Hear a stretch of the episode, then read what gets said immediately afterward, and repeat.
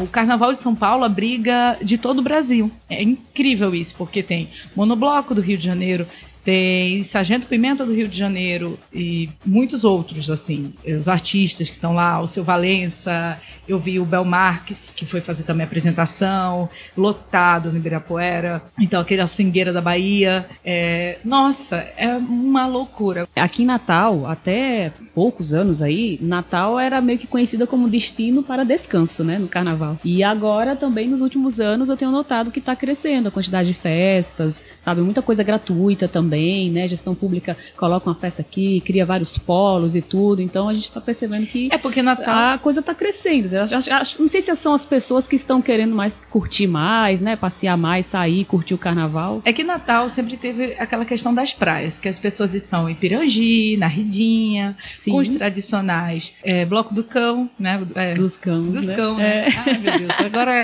Toda terça-feira de carnaval tem. Tem o Bloco do Cão.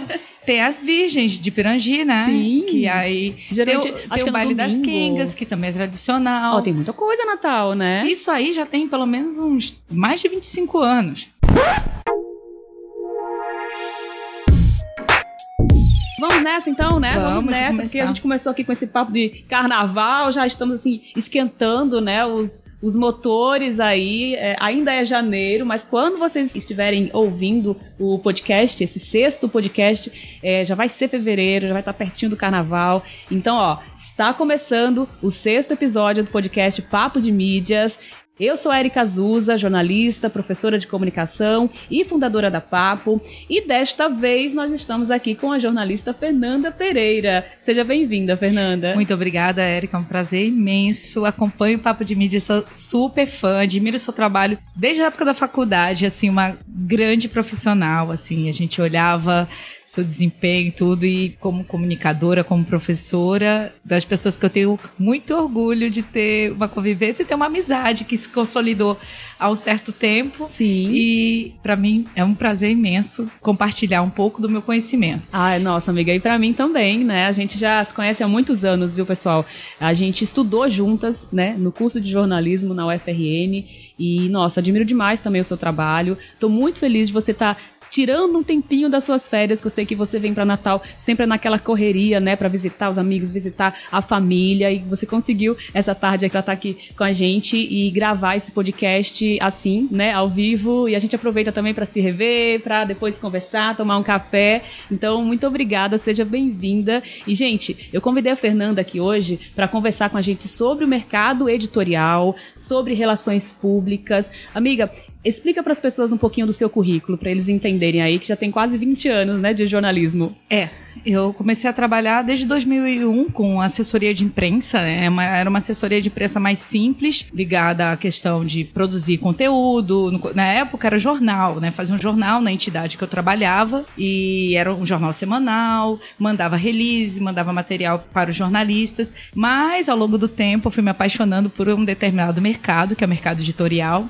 Aí eu fiz uma pós na FGV, no mercado editorial de livros, e fui me especializando muito nessa área desde 2008, né? Trabalho com alguns autores renomados, trabalhei com o autor Laurentino Gomes, com Fernando Moraes, auxiliei algumas colegas na agência que eu trabalhava com o Austin Oliveto, trabalhei com outros autores menores, trabalhei com uma editora aqui do Rio Grande do Norte, Jovens Escribas, que eu admiro imensamente o trabalho do Carlos Fialho e seus Excelente. autores. É. E seus autores, assim, são pessoas incríveis uma editora do Rio também, então tem diversos trabalhos é, de pessoas que eu tenho um carinho muito grande, né? E aí a gente pode inclusive, entrar um pouquinho. É, inclusive, amiga, você acabou de, de finalizar agora, né, um trabalho gigante com o Laurentino Gomes, né? Com o lançamento do livro Escravidão. Conta um pouco pra gente como é que foi o seu 2019. Nossa, 2019 foi bastante intenso, porque foi um novo livro dele que já era um sucesso com a primeira trilogia do 1808, 1822, 1889, e ele recomeça, né? Com a escravidão, com essa história muito sofrida, que é necessária para todos nós brasileiros, porque a nossa identidade está ali, né? E muita informação. É um conteúdo, é um livro assim que é uma reportagem riquíssima. Eu até tô me segurando para não me emocionar porque foi um livro assim que foi uma, um privilégio estar perto desse autor que é uma pessoa sensacional, humilde, um grande jornalista. Conheci vários jornalistas nessa última jornada do mês de. Tem ideia, come, começamos a conversar desde maio. Ele falou para mim em 2018 que a gente ia trabalhar nesse livro em 2019. Foi incrível, foi um presente mesmo. A Globo Livros né, tem uma estrutura absurda e o alcance, assim, o livro realmente foi um fenômeno extremamente elogiado. Nossa, muito bom, muito bom. E, e atingiu o objetivo dele de despertar a consciência de muitos brasileiros. E foi uma riqueza muitas pessoas maravilhosas. É realmente um, presente, né, para a literatura muito, muito, brasileira muito. E, e, Laurentino é incrível mesmo, como jornalista também. Eu acho o trabalho dele fantástico. Esse e... livro está na minha lista de leitura para 2020. E você vai ver, é uma aula, é uma aula porque dentro da gente que gosta de comunicação, ele desenvolve uma coisa incrível. Desde a parte da pesquisa, é, ele vai mesmo ao local, ele é o repórter. Então ele tem todos os bastidores, ele entendeu muito bem, incorporou muito bem essa questão das mídias sociais, das redes sociais, Bastante. de utilizar o Instagram e tudo. É. É... E, e, além de ter um texto incrível, né, amiga? Aquele texto assim que você começa a ler e você não para. Né? Super, assim, é, é um texto muito claro, muito autêntico.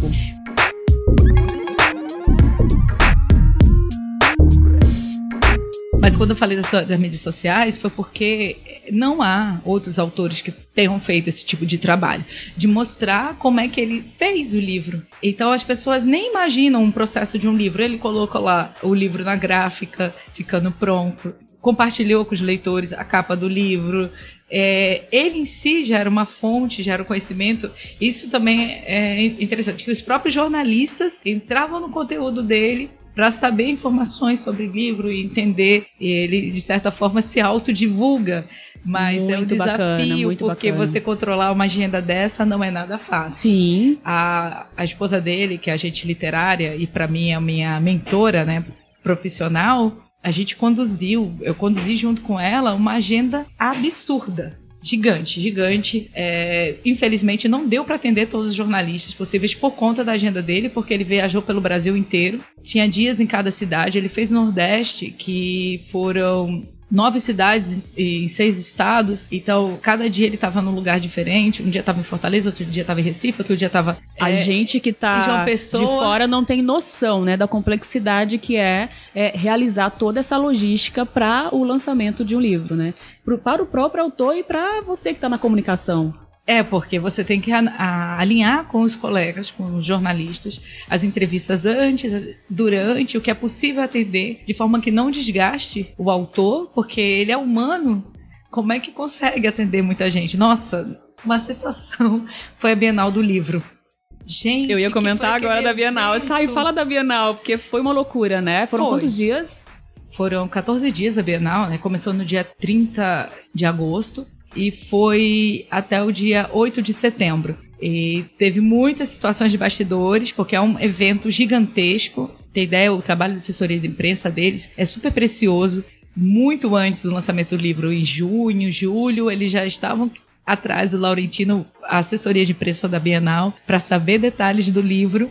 E a gente segurando e conversando, porque tinha toda uma parte de divulgação, porque ele ainda estava em finalização do livro. A gente não podia divulgar algo que não estava pronto ainda, né? Tinha todo esse, esse cuidado. Uhum. Num e... caso como esse, Fê, assim, conta pra gente como que é essa estratégia para fazer um lançamento de maneira que no mesmo dia ou na mesma semana essa informação esteja aí, né, nas principais, é, nos, nos, principais veículos de comunicação. Ah, são conversas, são é, encontros com outros colegas, com outros jornalistas, entrevistas, é, envio do livro.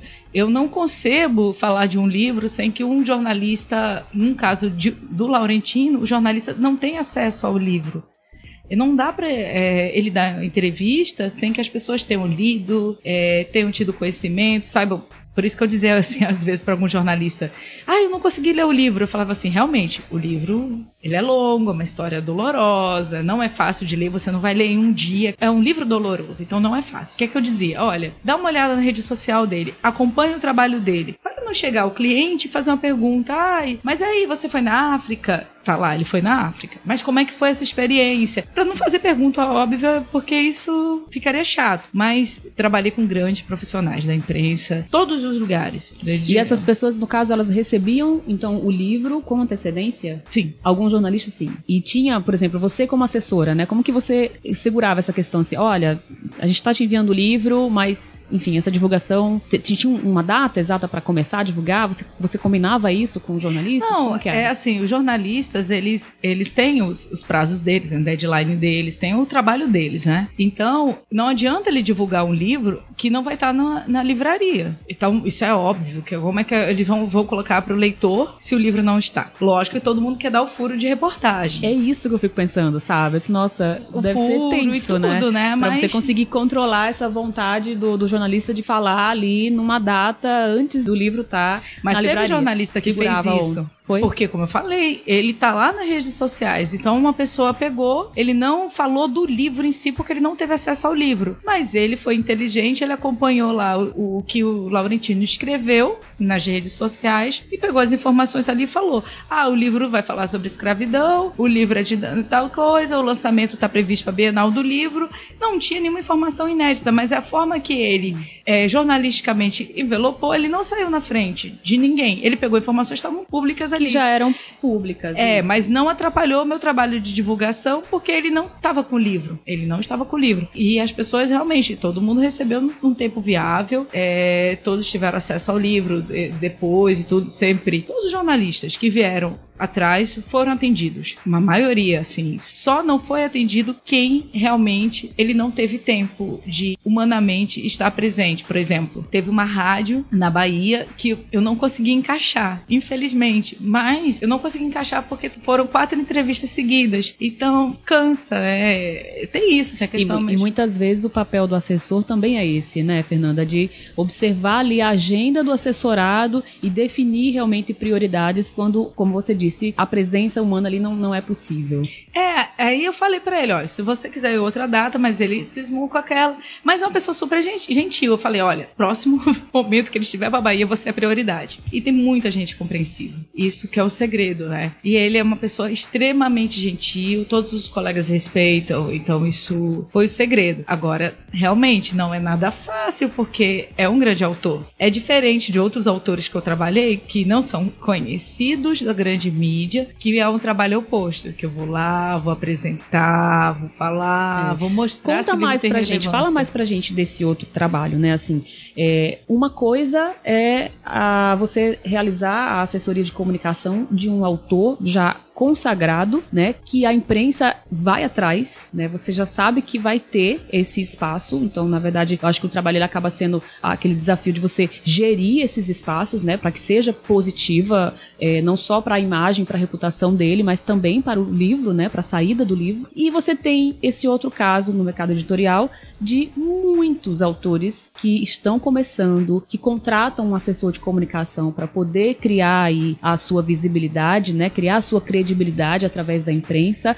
Como que você trabalha quando é um autor novo que ninguém conhece ainda, está lançando o primeiro livro? Aí tem essa questão que né, a assessoria de imprensa e o trabalho de relações públicas. Por que eu falo do trabalho de relações públicas? Porque às vezes algumas pessoas que podem dar palestras, podem fazer participação em alguns eventos, seja num clube, uma vez uma chefe lançou um livro com dicas de gastronomia e tudo. Levei, na verdade eu nem era direto, eu era eu trabalhava numa agência que a diretora fez esse trabalho, fez o contato com o clube e eu fui acompanhar, que aí entra meu trabalho de RP de assessora, de acompanhar o cliente até o evento. E auxiliei ela a montar palestra, fiz os slides com ela, aquele trabalho que as pessoas às vezes, ah, não, assessor é só. Naquela época você faz até algumas coisas de design, assim, quando você está dentro de uma agência, você cuida do cliente. Ah, inclui formas. tudo, né, amiga? Não tem jeito. Acho que a comunicação, o guarda-chuva da comunicação tá todo presente no trabalho do assessor de imprensa, né? É, aí eu fui com, com ela no evento, ela fez a palestra e tudo, vendeu. Tudo bem, tinham 20 pessoas. Eu vi que ela vendeu uns 8 livros. Eu falei, ah, mas 20 eram livro que era, custava 90 reais. Tô te falando 2008. Era um livro bom, um livro é, de gramatura alta, capa dura. Livro, é um manual maravilhoso para quem quer se aventurar a montar uma cozinha. Falava desde como os aparelhos, equipamentos, tudo que você precisava ter na cozinha, até receitas. Era lindo o livro. E ela deu essa palestra, foi fazer uma outra palestra. Aí eu entrei em contato com o pessoal de uma feira, porque aí eu tinha que ajudar a minha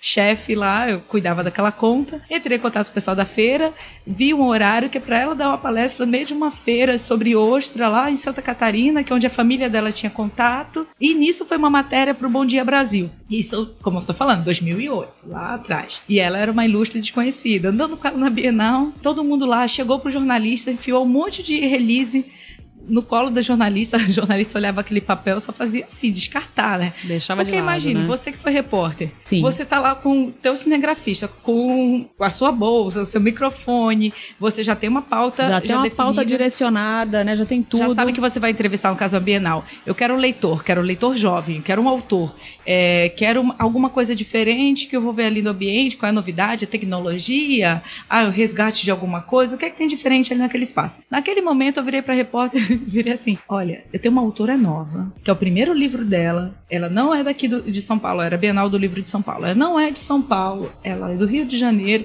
tá aqui, é o primeiro livro, editora Senac, a gente tá ali. Ela, eu vou lá entrevistar você. Eu fiquei esperando. Aí eu falei assim, olha, ela vai estar ali no Senac, né, que é a editora dela. Não tem problema falar marca. Tem- Não, tem não. Pode ficar à vontade. É a editora Senac, eu estou lá com ela. E se você tiver interesse, ela, claro, me interessa sim essa personagem. Porque, como eu trabalhei com TV muito tempo antes, eu tenho noção que TV é personagem e imagem. Foi lá, a repórter gravou com ela e a matéria foi uma criança, essa nova autora.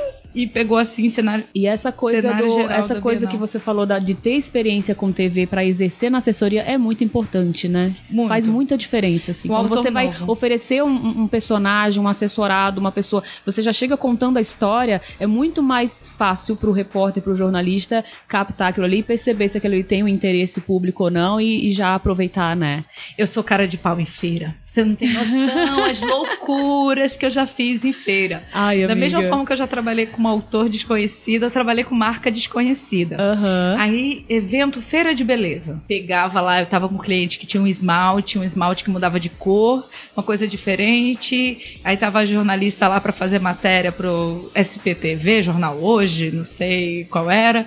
Fui na cara de pau, peguei, pintei a unha e mostrei pra ela, ah, faz assim, mudou. A minha colega que tava vendendo o produto ficou indignada. Ah, você passou da minha frente. Eu passei a não, tá aqui. Tá e ela ficou né? curiosa, porque a menina não estava sabendo explicar direito, e fui e mostrei. Eu sabia que era mostrar.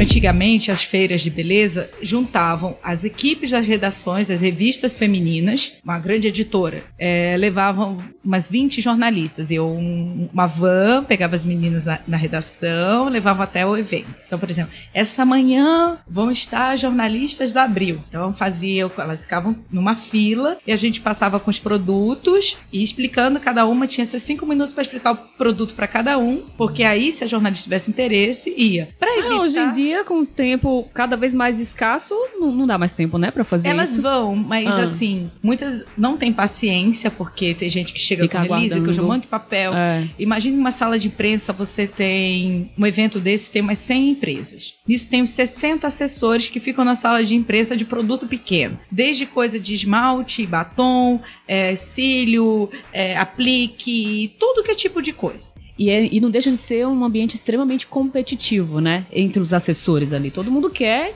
dar visibilidade pro produto, pra marca que tá Aí no meu assessorando, caso, né? tinha uma pauta da Record que era é, produto de luxo. Meu cliente era esmalte, não tinha nada de luxo. Mas eu virei e falei assim: não, tudo bem, vocês não tem nada a ver, mas se você precisar de imagem pra cobrir de gente sendo maquiada ou alguma coisa colorida, porque meu stand, aí eu mostrei a foto assim do stand, que era bem colorido e tudo, imagem desse produto, a gente faz pra vocês. Tá, tá bom, eu passo lá. E assim o cinegrafista foi lá porque ele queria ver isso. Eu falei, e o stand era próximo à sala de imprensa. Então era meu pulo do gato. Falei, é aqui do lado. E Porque o jornalista não tinha que ficar rodando muito, já gravava lá e fazia aquele material. Mas eu sabia também, não tinha noção. Eu não ia competir com a pranchinha, peso de ouro, que não sei o que, com tratamento de.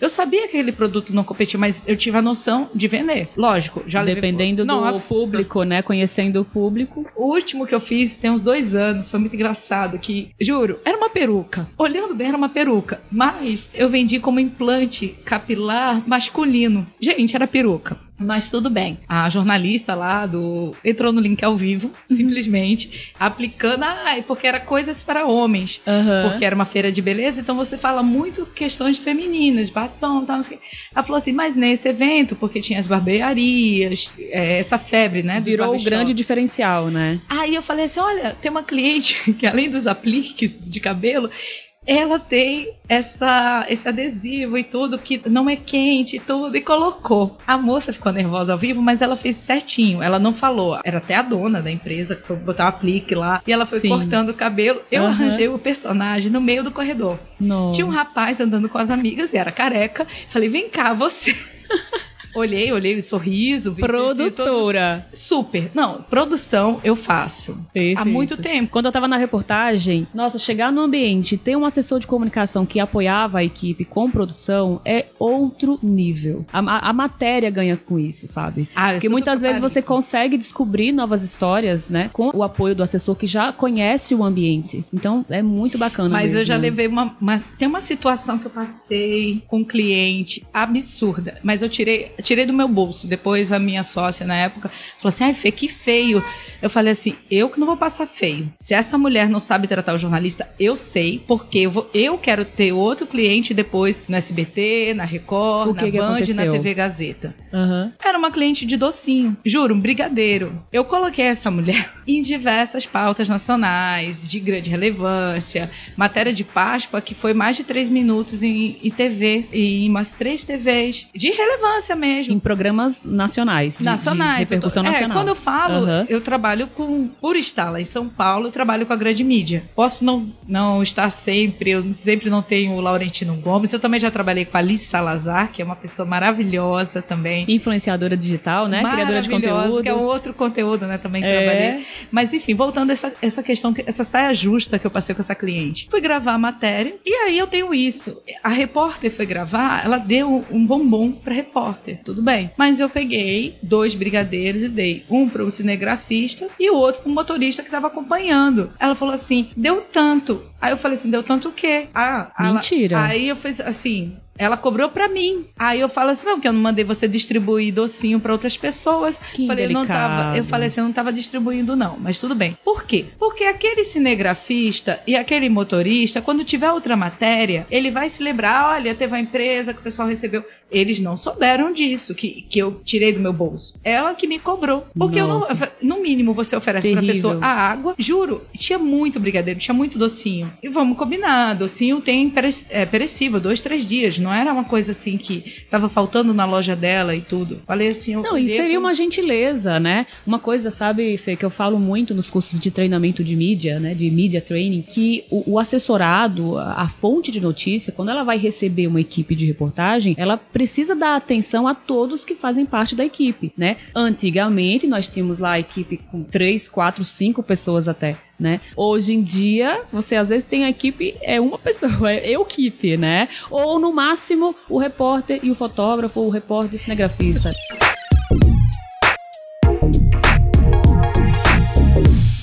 Eu trabalho com produto, muito assim. Tanto o livro que eu falei que é, que é fundamental, como é que o jornalista vai escrever? Como é que alguém vai falar do seu livro, você que é iniciante, se não. Mas puxa, Fernando, eu já tive isso. Uma vez a gente mandou livro para mais 20 pessoas, só 5 deram. Aí eu falei, então, é o seu primeiro livro. Você sabe quantos livros esse jornalista, vamos supor, Estadão? É incrível, ele recebe os 100 livros por, por mês. Tem muita editora grande que manda 10 livros para ele. É muito. Então coisa. você é uma editora independente. É e tudo. É o seu primeiro livro. Até ele chegar no seu livro é humanamente difícil. Então, ele saber que você existe já é um passo. Ele olhou, eu lhe apresentei, falei de você, a gente tomou um café, lembra que a gente tomou um café? Pode não ter falado desse livro agora, mas o seu novo livro, ele pode falar, porque vai ver assim, não, realmente é um autor que tem uma consistência, que vai continuar. Não foi fácil trabalhar com o Laurentino Gomes lá atrás. Ele não era tão conhecido quando fui trabalhar com ele em 2008. 2010 sim, mas 2008 não. É um trabalho dizer, constante. É um, é um processo assim de construção de relacionamento mesmo, né? E tanto que uma pessoa que procura um assessor de comunicação, muitas vezes para fazer um, um, trabalho pontual de um mês, de dois meses, já quer aquele resultado imediato e muitas vezes não vai vir, né? Dependendo da área. Acho que no mercado editorial, ainda mais com autores desconhecidos, acontece muito isso, né? Tem que ser um trabalho um, um pouco mais longo aí, para você conseguir criar essa credibilidade, construir essa reputação. Super. E por isso que eu falei a questão, você tomar um café, você mandar um livro, mandar um brinde essa, essa parte do RP, do, do paparico, é muito importante. Ah, é besteira. É relacionamento. Por exemplo, no fim do ano, eu sempre oriento aos meus clientes: vamos mandar um presente para aquela jornalista que lhe entrevistou? Ah, tudo bem. Aí para ela você já foi um prazer contar com a sua parceria no próximo ano. Estou à sua disposição, estamos juntos. Mas esse aqui que você não conhece se apresenta: Oi, fulano, gostaria é, acompanhar o seu trabalho. É, espero, né, que próximo Quer dizer, fazer algo junto. mais personalizado, né? Exatamente. Para não ficar feio, para não dar uma intimidade que não existe. Mas é importante. Aquele jornalista fala assim: já vi sua marca marca, já conheço. É,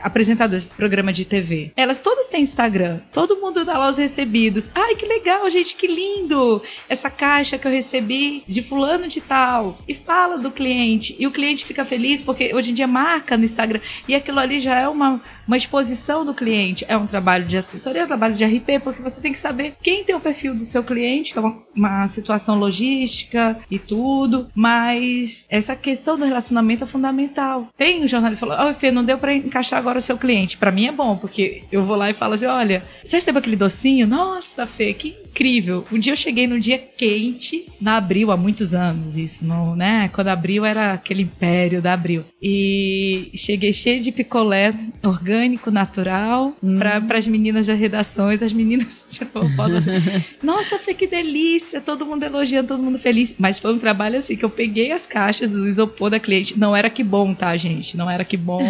Aí, enquanto a que bom mandava pro pessoal um freezerzinho, todo estiloso, uhum. eu tinha um, um isoporzinho básico, com orgânico, simples, mas delicioso. E que fez até essa redação. Não é assim só você falar com aquela pessoa quando você precisa, quando é o seu lançamento, quando é do seu interesse. É uma construção. E, infelizmente ou felizmente, tem jornalistas que vão já direto na sua fonte. No meu caso, com o autor, com o Laurentino Gomes, muitos colegas jornalistas já iam direto para ele. Ele tinha consciência de orientar para falar comigo: olha, a Fernanda cuida da minha agenda. Porque senão, ele, imagine, né? Atender toda a demanda, ele era Não super consegue, gentil, né? dizia, mas só para organizar mesmo a agenda dele, porque ou ele organiza a agenda dele ou ele trabalha divulgando. Então tem é. isso. Mas tem pessoas que não, que acham que tem que responder já ao jornalista, acham que para aquilo não vai precisar mais do assessor do nosso, do nosso trabalho, assim, de Sim. comunicação e, e aquilo ali é muito efêmero. Eu já vi a, assessores, assim, não, produtores de TV dizer assim: Mas Fernanda, ele não é mais seu cliente? Não. Ah, então não vou fazer matéria com ele, não. Você tem outra pessoa para indicar? É. É a questão da construção de uma confiança, né? E aí você entra num espaço em que o jornalista é isso, ele confia mais em você né? Poxa, quem é a pessoa que você indica para essa matéria? Né? E aí eu entro num outro segmento que eu também sou super apaixonada, que é o mercado de casamento. Ah, vamos falar do mercado de casamento. Gente, é eu acho que é super importante. Inclusive, amiga, assim, o nosso tempo aqui já tá Esgotando. um pouquinho estourado, sabe? Ai, tá um pouquinho Deus. estourado, tá um pouquinho estourado. Mas eu acho que é bem importante você falar um pouco pra gente desse mercado de casamento. Acho que a gente falou bastante até agora do mercado editorial, né? Mas a outra área que você atua bastante também como assessora de comunicação são casamentos. Explica Explica pra gente como que você entrou nesse universo e, e tipo, que assessorias assim você já fez? Cite, cite alguns exemplos. Foi na parte de gastronomia que eu entrei por isso, né? Questão de docinho, com uma empresa que não era essa mão de vaca que eu falei da outra vez. Eram uma, umas meninas muito preciosas que atuavam no mercado mais de luxo e trouxeram um desafio para mim, que era a questão de trabalhar com grande mídia, mercado de luxo. Era Vogue, era público AA. E aí fizemos um belo trabalho e, e que não é fácil, né, Fernanda? Assim, só para pontuar para a galera que tá ouvindo a gente, você trabalhar marca, trabalhar empresa privada em mídia espontânea é muito difícil. Agora, eleve isso ao cubo quando é para um público bem nichado, né, como esse super, porque são marcas que estão acostumadas com grandes empresas internacionais que nem publicam às vezes produtos nacionais só quando é patrocínio, quando elas têm uma referência internacional mesmo, restaurante. E foi incrível o trabalho que fizemos e isso outras pessoas viram, aí um indica para outro né, questão do mercado de casamento que eles é uma bolha bem interessante. E aí eu comecei docinho, depois agência de viagem, fotografia, acessório de cabeça cabeça, vestido de noiva, que eu tenho uma cliente que eu adoro, assim, o trabalho dela é bem diferente, bem moderno, e realizamos umas coisas incríveis. Fizemos até um casamento pro programa de TV, que foi sensacional, emocionante, para um casal, que aí entra a história do relacionamento. Fizemos a matéria em setembro de 2018 e ela inaugurou a loja dela em setembro de 2019, um novo espaço, na verdade, ela ampliou, ela tinha um ateliê pequeno e agora ela tem uma casa estupenda, a casa dela dela. E aí eu levei esse casal, os noivos que ela tinha feito, né, essa parte do casamento, e foi emocionante vê-los, revê-los. Isso eu falo, gente, é o casal, a gente lida com pessoas. Lida com emoções, né? Lida com vínculos. Gente trabalha com gente. Exato. E aí eu trouxe isso. E o mercado de casamento é incrível. Agora, realmente, é seleto. E eu já sei. As pessoas perguntam, Fernanda, como é que é isso? Eu falei, ah, já tenho meu contato na Folha, na rádio, na TV, eu sei os períodos que saem os especiais de casamento, eu conheço as editoras. E 2020, né? 2020 está começando. O que, que você planeja para esse ano? O que, que você pode estar tá contando pra gente das experiências aí com a assessoria de comunicação e com a sua empresa também, né? Porque a gente falou, falou bastante aqui, mas não falou que você tem uma empresa de assessoria, É, a MOP né? 3 Comunicação. Já tem quantos anos a MOP 3? Sete anos. Sete anos. Sete anos, é isso. Sete Olha anos. Uau, passa rápido. Sete anos e nossa, é muita novidade aí. Tem umas cliente que indica cliente. Eu tô aqui nesse momento de pausa, mas a partir de março tem muita gente aí para trabalhar, para apresentar, profissionais, produtos. Eu falei muito de produtos, mas meu trabalho é muito com pessoas, indicação, formação de fonte. o pessoal vai para TV, vai para rádio, vai para jornal. É, como eu falo, eu trabalho muito com gente, né? E eles e, e a gente escutando você, Fernanda, a gente percebe o quanto você é apaixonada pelo que você faz, né? É muito massa isso, assim, perceber isso. Você é muito apaixonada pelo que você faz. Sou. Sou extremamente. Eu gosto, gosto de. De Dessa correria, de... sabe? De produção, de conseguir fazer acontecer e, e, colocar ideias, né? E trazer novas ideias e, e reunir pessoas mesmo, né? Sempre gostei de reunir matérias. pessoas. E é engraçado, porque o texto, tem um texto que uma vez eu fiz um, um. tá no meu LinkedIn, que eu comparo assessoria de imprensa com o apólogo do Machado de Assis, que é um dos meus autores favoritos. Que é a linha, da agulha e da linha. para quem tiver curiosidade, dá uma lida nesse texto, eu disse, gente, a gente conduz pessoas para o estrelato, para abrir negócios, para estar tá em sucesso. O assessor de imprensa fica nos bastidores, eu não quero aparecer. Isso aqui para mim, a Erika sabe como é um sacrifício para falar. Eu tirei, eu tirei a, a Fernanda da zona de conforto hoje. Eu não gosto, não gosto, não gosto. E mas assim, é uma delícia você ver o seu trabalho, você vê aquela pessoa brilhar, eu adoro, não preciso aparecer. Se, se ele foi destaque na grande mídia, eu já me sinto assim, aquele meu, é meu resultado, é meu trabalho, e é gratificante.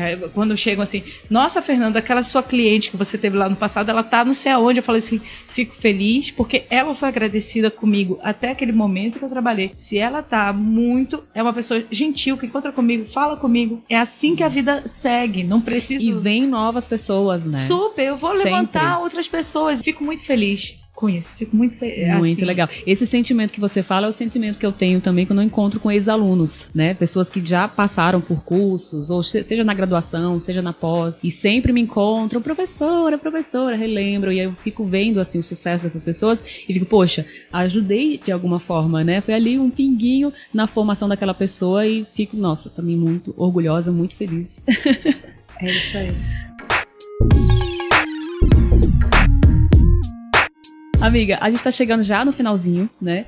E aqui no final do podcast a gente sempre faz uma hashtag, a gente brinca que é a hashtag Papo de Mídias Indica. Então eu vou te perguntar o que é que te inspira hoje em dia, que você aí tá vendo ou lendo, que dicas você traz pra gente?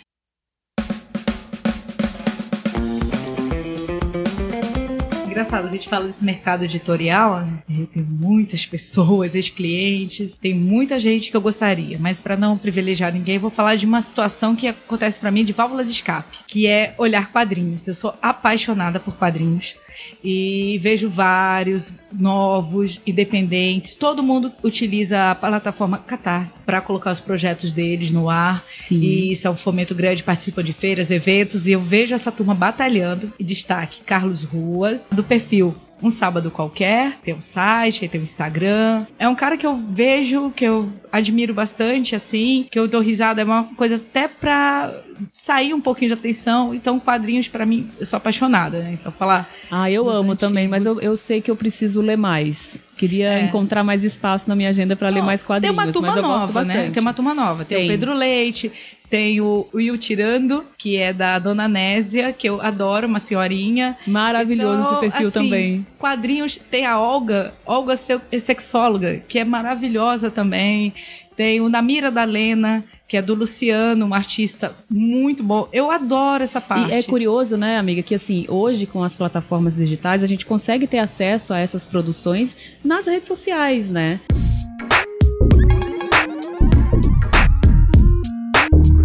Fernanda, muito obrigada pela sua presença aqui no podcast. Eu acho que todo mundo assim ficou encantado com você, com certeza.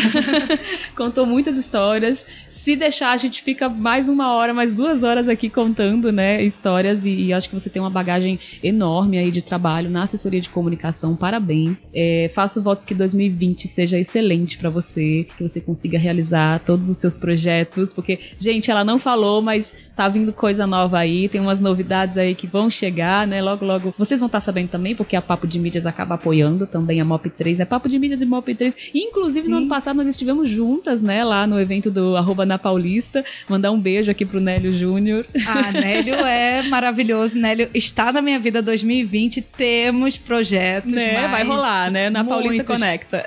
Muitos, muitos, muitos. E ele é um parceirão. Lhe agradeço. Também faço votos que 2020 seja um ano plano muito maior, né, de crescimento, que eu lhe veja mais vezes lá em São Paulo, que é um privilégio. Queremos. E, tal. e, assim, os parceiros, né? Você é minha parceira, Papo de Mídias, é, outros profissionais. Eu tenho muitos amigos em, é, em, São Paulo, aqui em Natal, que ajudam, né, profissionalmente. Isso é o segredo do meu trabalho, assim. Se eu sou feliz com o que eu faço também é porque eu conto com muitas pessoas sensacionais. É isso. Muito obrigada. Ai, obrigada, Fê. Gente, nós estamos chegando então aqui ao final do nosso sexto episódio do podcast Papo de Mídias. Você que curtiu o nosso bate-papo de mídias, conta pra gente lá no Instagram, arroba Papo de Mídias, ou escreve para o nosso e-mail, papodemídias.gmail.com. Nós voltaremos agora só depois do carnaval, Fê. Oh, delícia! Ai, que delícia! Que maravilhoso! Só depois do carnaval a gente está de volta.